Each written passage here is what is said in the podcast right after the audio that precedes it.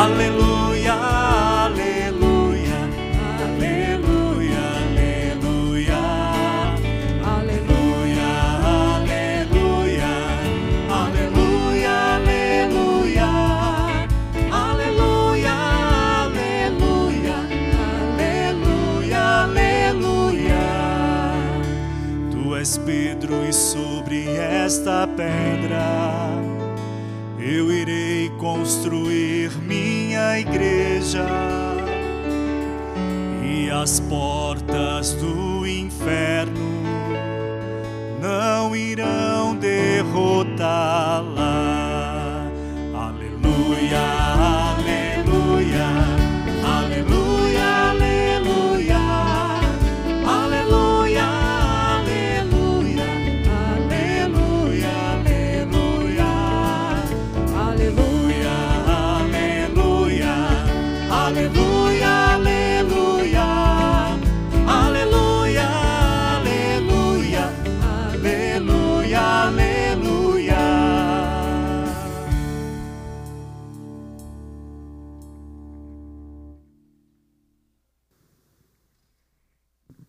O Senhor esteja convosco. Ele está no meio de nós. Proclamação do Evangelho de Jesus Cristo, segundo Mateus. Glória a vós, Senhor.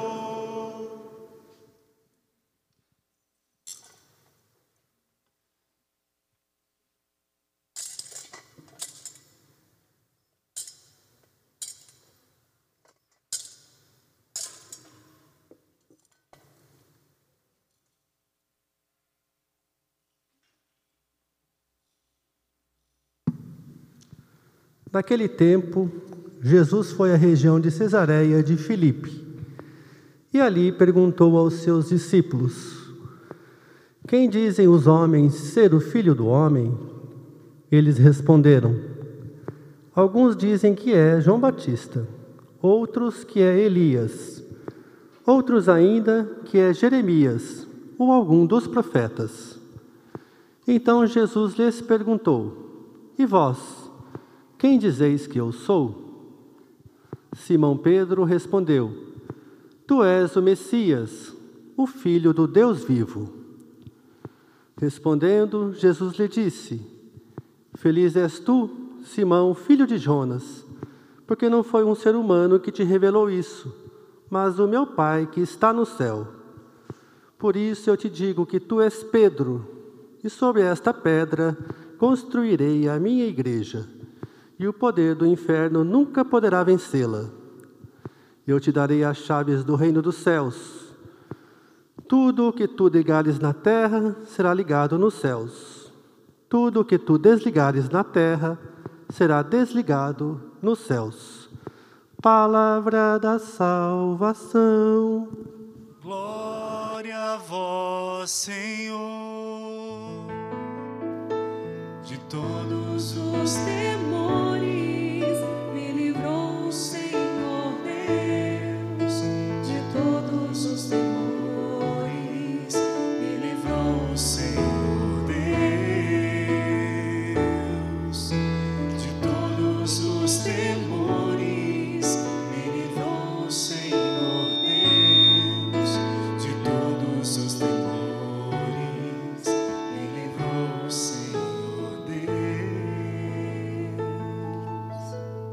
primeira leitura, nós temos a dramática libertação do apóstolo Pedro pelo anjo.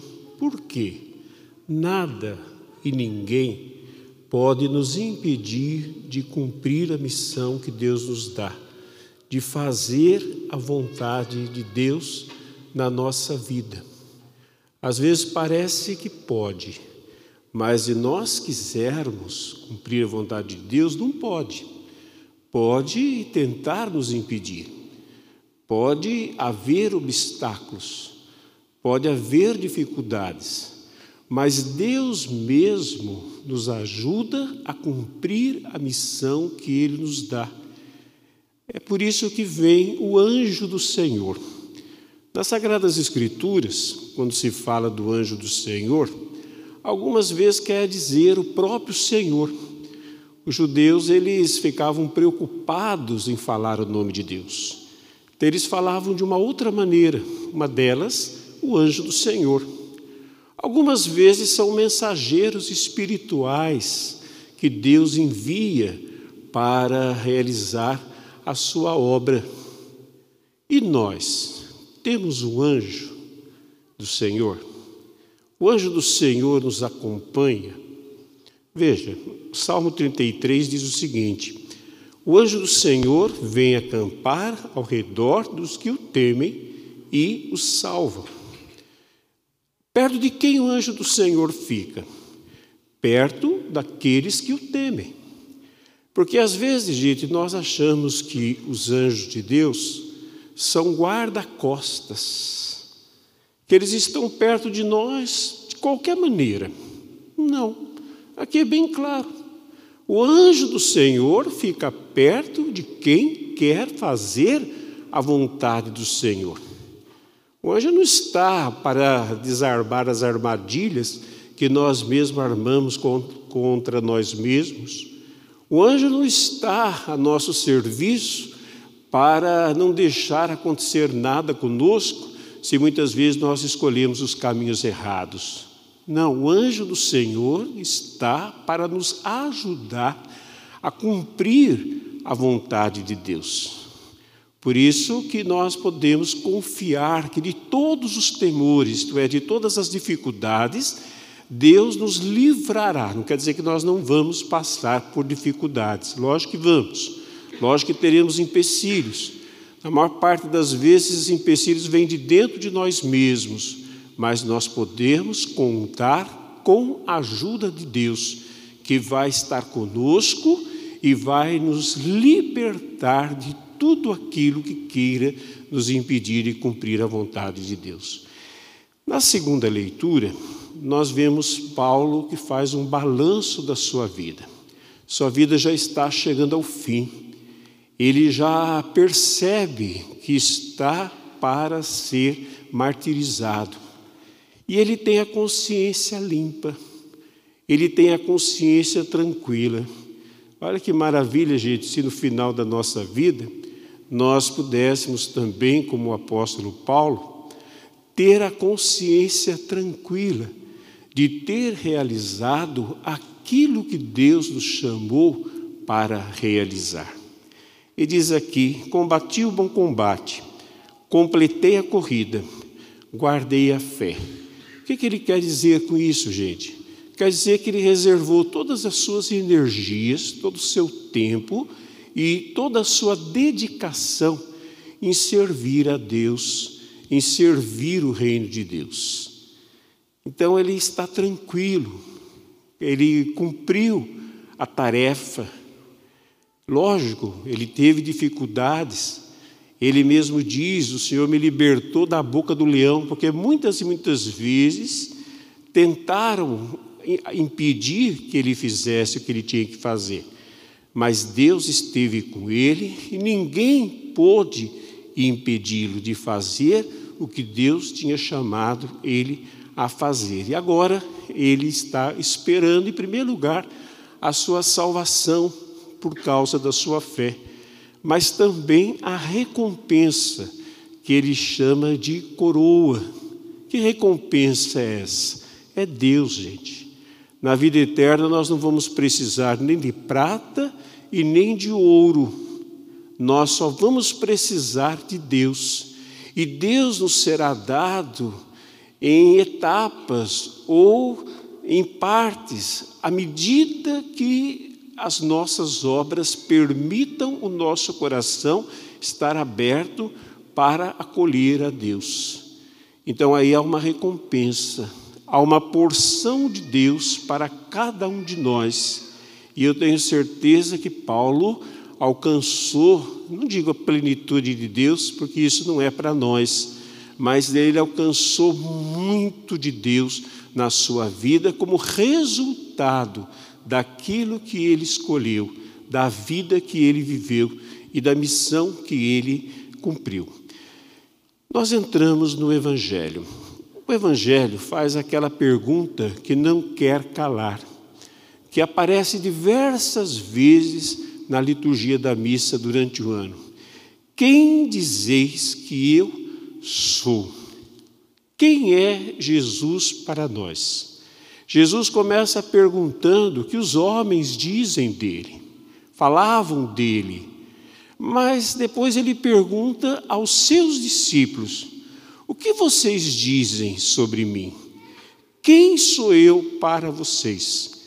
E é isso que interessa a Deus. Saber, gente, quem é Ele para nós. Quem é Jesus para nós? Alguém que eu admiro, alguém que eu cultuo ou alguém que eu sigo. Ele não precisa ser admirado. Apesar de receber o nosso culto, nada acrescenta a Deus, mas Ele veio nos chamar para segui-lo. Então a resposta que Deus, que Pedro deu, tu és o Messias, o Filho de Deus vivo, não é só uma profissão de fé, é uma identidade espiritual. Paulo se identifica, ou melhor, Pedro se identifica com Cristo, como Paulo também vai se identificar com Cristo ao dizer: Não sou mais eu quem vivo, mas é Cristo que vive em mim. Então, essa também deveria ser a nossa resposta. Ele é o Filho do Deus vivo, mas não é uma resposta, gente, que nós damos somente com palavras. Não é uma resposta que nós damos somente com uma frase pronta, até porque Basta a gente fazer uma cola aqui do Evangelho e nós estaremos eh, respondendo né, de maneira correta. Mas não é só isso. Não basta só isso.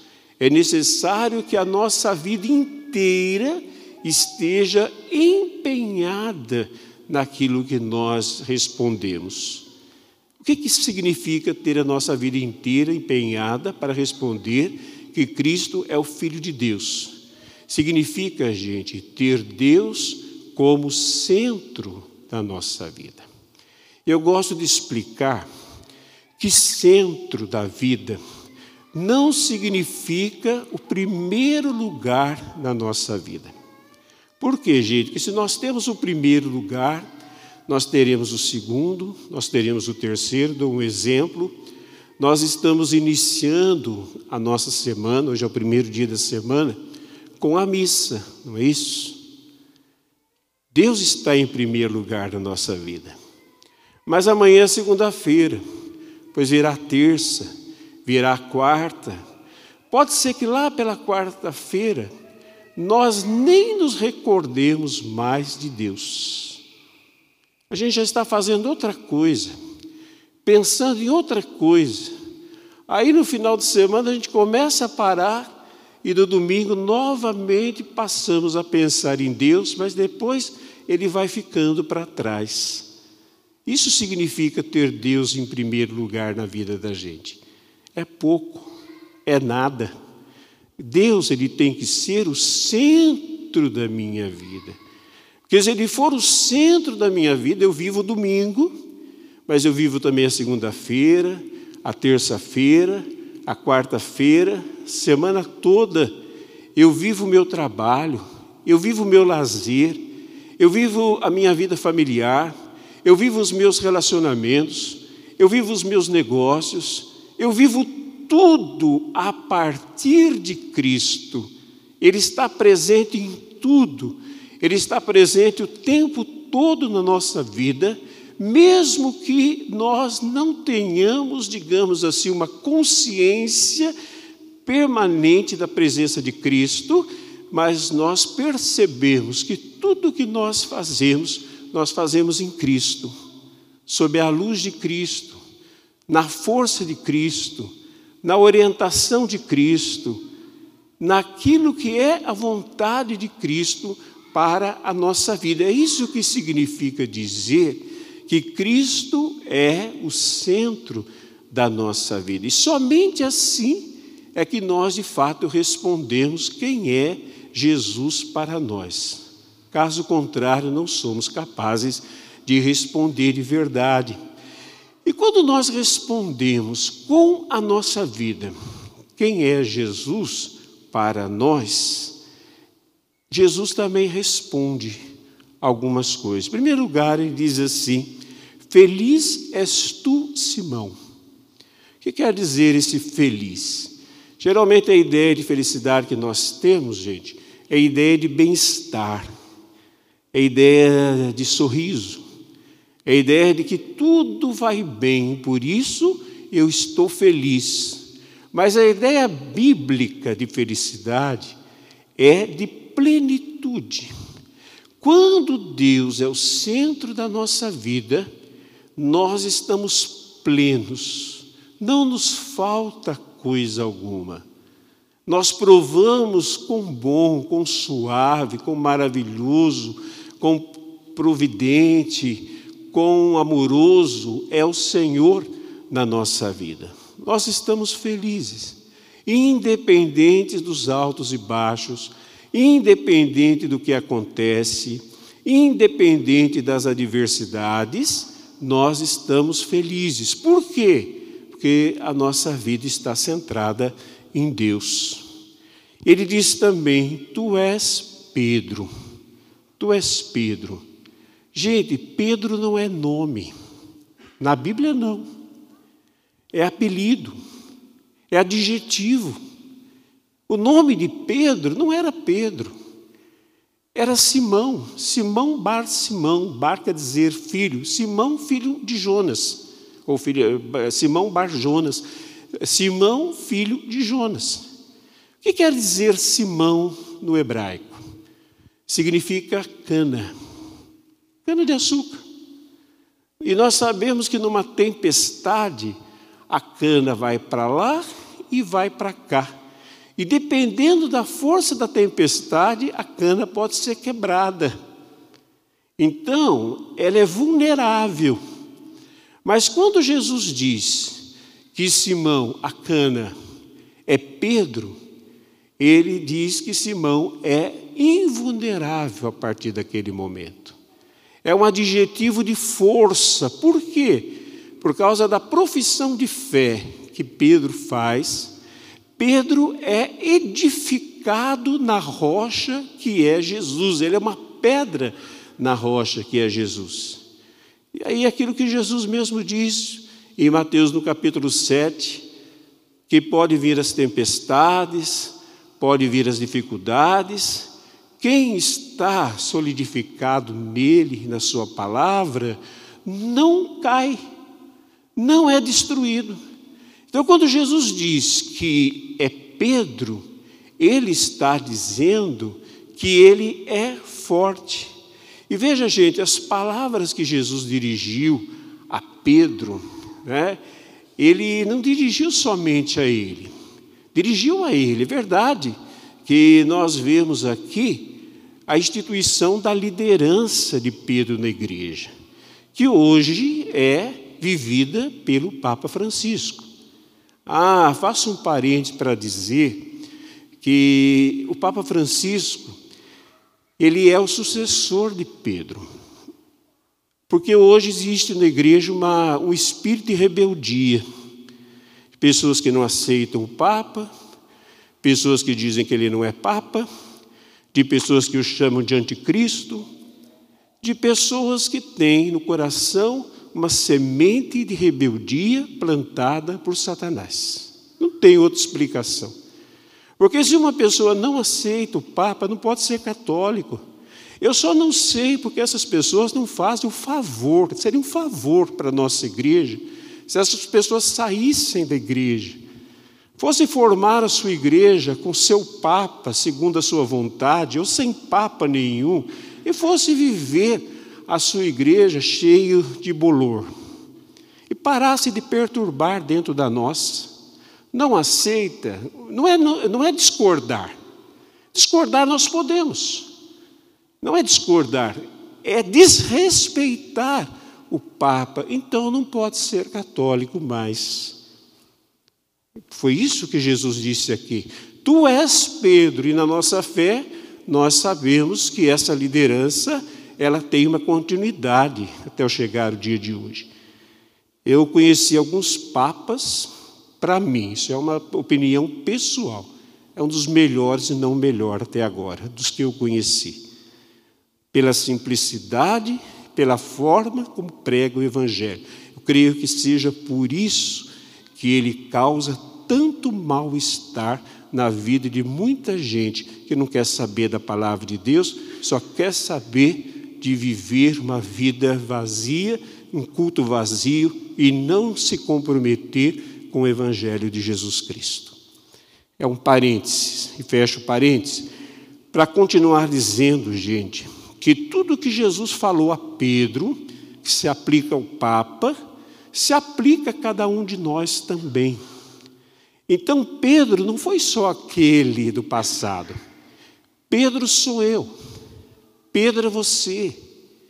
Pedro somos nós, quando colocamos a nossa vida em Cristo e passamos de cana para pedra, para rocha, que nada tira do lugar, que nada destrói. Por quê? Porque nós estamos firmes em Cristo. E Jesus ainda disse: Porque tu és Pedro, eu edificarei a minha igreja. Quer dizer, eu construirei. Veja, gente, este templo tem o um fundamento, tem colunas, tem paredes, tem teto, tem uma cúpula. Tudo isso foi construído sobre o fundamento.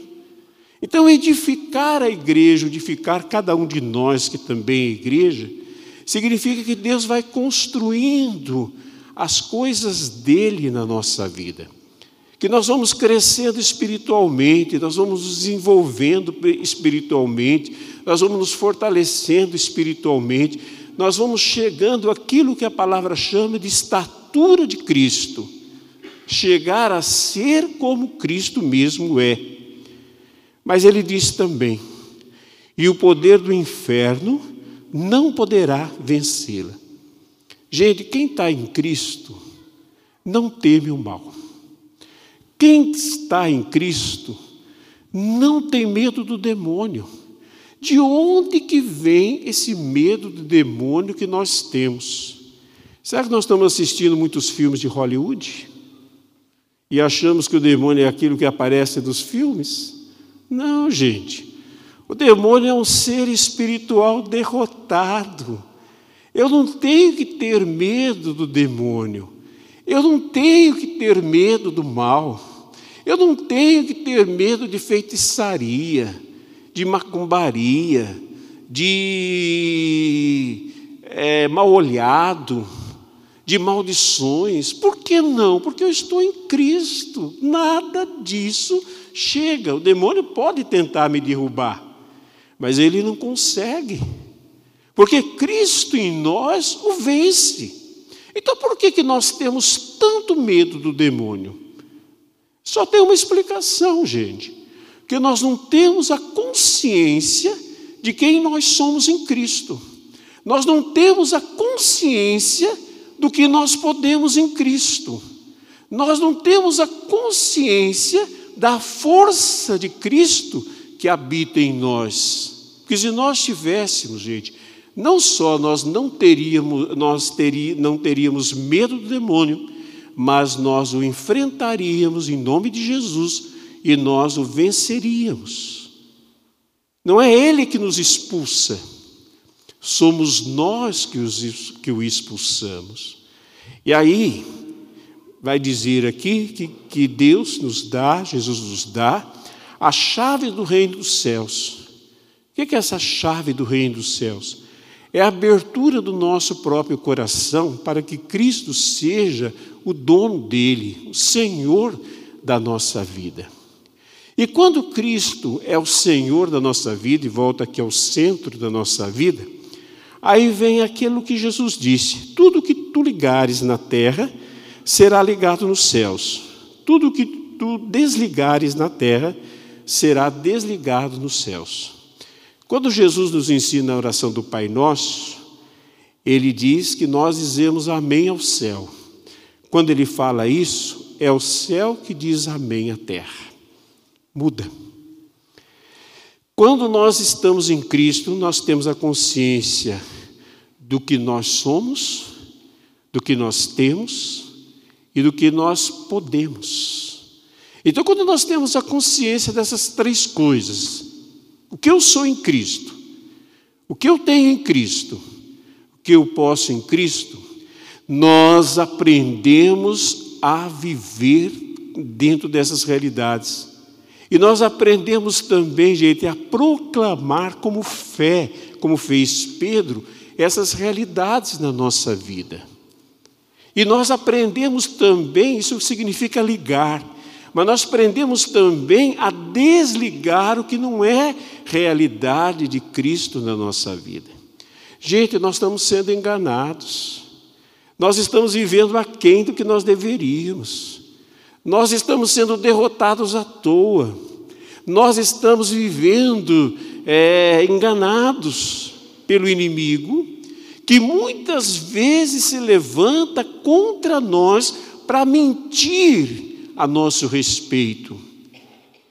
E que nós poderíamos tranquilamente colocar para fora do nosso coração, somente dizendo, ligando quem eu sou, o que eu tenho, o que eu posso. E olha, gente, não é pouca coisa. A palavra de Deus deixa muito claro quem eu sou. E deixa muito claro também o que eu tenho, o que eu posso. E se nós aprendêssemos, lembra quando eu falei da tempestade, na segunda tempestade, dizer que nós temos que aprender a usar a palavra de Deus? Então nós temos que aprender a usar a palavra de Deus. Nós não estamos aqui para recebermos informações da palavra de Deus. Nós estamos aqui, gente, para que a palavra de Deus caia no nosso coração e transforme a nossa mente e nós saibamos quem nós somos em Deus e o que nós podemos em Deus. E aí então nós podemos agir, ligar, diante das dificuldades, diante das, da, da, da, das, das armadilhas, diante de tudo que vem na nossa vida, nós temos que nos levantar e falar e proclamar a palavra de Deus com a cabeça erguida, com ar de vitória, gente. Porque o que nós falarmos será, na, o céu dirá amém, será na terra. E o que nós repreendermos, o que nós entendemos que não é nosso, que não é para nós, que não pode ser na nossa vida, e nós repreendemos e dizermos que nós não aceitamos aquilo, porque aquilo não é o que nós somos, aquilo não é o que nós podemos, aquilo não é o que Deus quer para nós, então será do jeito que nós falamos. Jesus nos ensina isso. E nós estamos semana após semana ouvindo a palavra de Deus, mas nós estamos semana após semana vivendo de maneira derrotada na nossa vida. Nós não estamos aprendendo a ligar, não estamos aprendendo a tomar posse, não estamos aprendendo a proclamar, não estamos aprendendo a dizer aquilo que a palavra de Deus fala sobre nós e, ao mesmo tempo, também a resistir e fechar no nosso coração a abertura que pode ser dada ao mal. Então é isso que a palavra vem nos falar, gente. Que nós também somos Pedros, que nós também somos rocha, que também o inferno não prevalece contra nós, que também nós temos o poder de ligar e desligar aquilo que é de Deus e aquilo que não é de Deus na nossa vida. Para que a gente não perca essa oportunidade.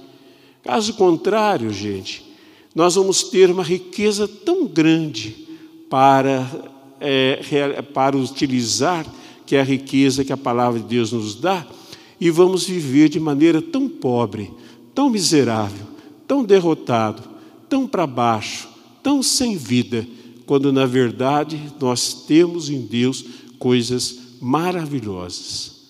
Vamos ficar em pé e vamos acolher essa verdade na nossa vida. É... Deus coloca isso no meu coração de gente que tem um coração muito fechado e que está aqui com o coração como se tivesse uma gaiola. deixa para lá o resto. Mas você vai entender o que significa ter o coração aberto para Deus. Não feche seu coração, não deixe a graça de Deus passar. Colha. Você mesmo, como todos nós, precisa ligar algumas coisas na sua vida e desligar outras. E o Senhor está falando ao seu coração, ao nosso coração, para nos ensinar a viver como Pedros, como rochas, e não como cana que vai para lá e para cá e pode se quebrar diante das dificuldades da vida. Então convido você a fechar os seus olhos e acolher agora a palavra, deixar que ela caia no seu coração como se fosse uma semente que ela venha frutificar, segundo aquilo que a palavra hoje nos fala, segundo aquilo que o Senhor hoje nos dá, segundo aquilo que o Senhor hoje quer realizar na nossa vida. Então diga assim comigo, Senhor Jesus, muito obrigado por, por ser o Filho do Deus vivo que habita o meu coração. E o Senhor me faz pedra, Pedro. O Senhor me dá poder de abrir o meu coração para que o reino habite em mim e o Senhor seja o centro da minha vida. E o poder do mal não pode me destruir. não prevalece na minha vida. E o Senhor me dá o poder de ligar, de tomar posse, de trazer para a terra, de trazer para a minha vida o que eu sou, o que eu tenho e que eu posso no Senhor. E me dá também o poder de desligar, de repreender e de impedir que o mal entre na minha vida e faça estrago. Eu sou Pedro, eu sou pedra, eu sou força, eu sou abençoado. O anjo do Senhor está comigo. Se os bons combates eu não combater, minha coroa não conquistarei. Se minha carreira eu não completar, de que vale a minha fé tanto guardar? Se perseguido aqui eu não for, sinceramente um cristão não. Tua glória quero conhecer, viver a experiência de sobreviver. Viver para mim é Cristo, viver para mim é Cristo, morrer para mim é ganho. Não há outra questão quando se é cristão, não se para de lutar.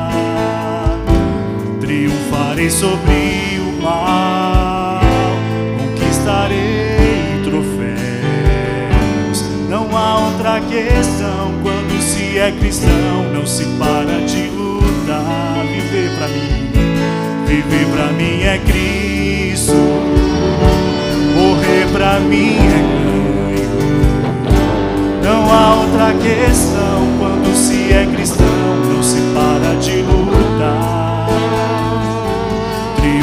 Sobre o mal, conquistarei troféus. Não há outra questão quando se é cristão, não se para de lutar até chegar ao céu. Vamos professar a nossa fé, vamos acompanhar no telão.